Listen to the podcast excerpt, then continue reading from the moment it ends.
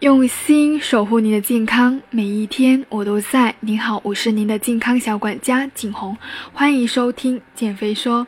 如果你有什么减肥疑问呢，欢迎添加景红微信大写的 JH 幺幺六六幺幺。今天凌晨开始呢，微博上就有消息称，高以翔在录制综艺节目时晕倒并紧急送医。经过两个多小时的抢救，医院最终宣布高以翔心源性猝死，年仅三十五岁。这个消息震惊全网，也让人非常伤心。那今天呢，我想要跟大家分享的话题，也是一种减肥神器。可能会产生的副作用呢，也是跟猝死有关系的。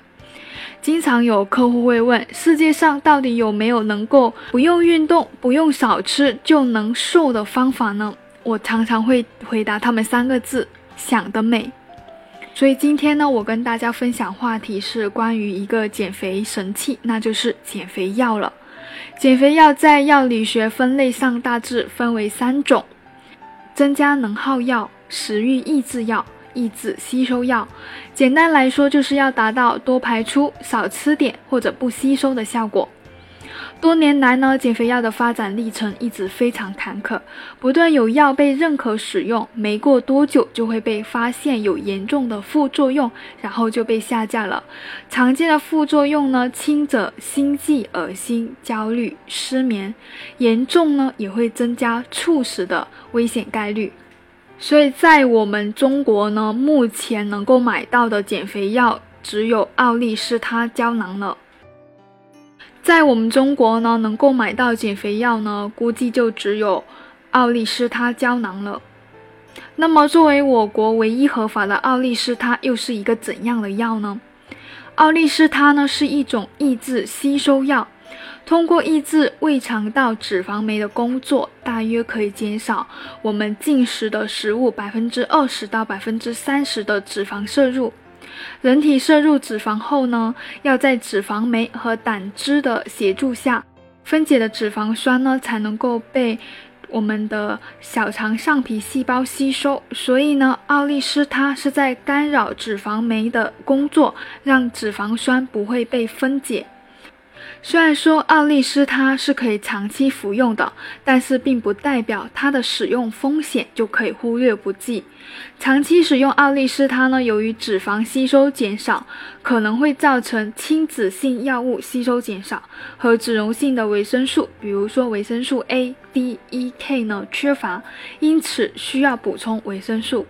奥利司他在服药过程中呢，最常见不良反应就是胃肠道的不适了。比如说，你会发现你的大便呢含有油脂，还有你的排便次数会增多，胃肠胀气等等。同时，要是这一顿饭没有脂肪，这一顿饭可以不吃药。如果这顿饭的脂肪含量很高，服用奥利司他出现不良反应的概率呢也会增加。并且呢，二零一零年 FDA 呢修改了奥利司他的药品说明书，里面的不良反应的案例呢出现了肝损伤的病例，另外也有文献报道可能会引发急性胰腺炎、急性肾损伤、结肠癌等等的副作用。那我相信有人会问，奥利司他它的减肥效果如何呢？呃，有实验表明，服用奥利司他的减肥人群呢，在四年间平均体重会下降五点八公斤。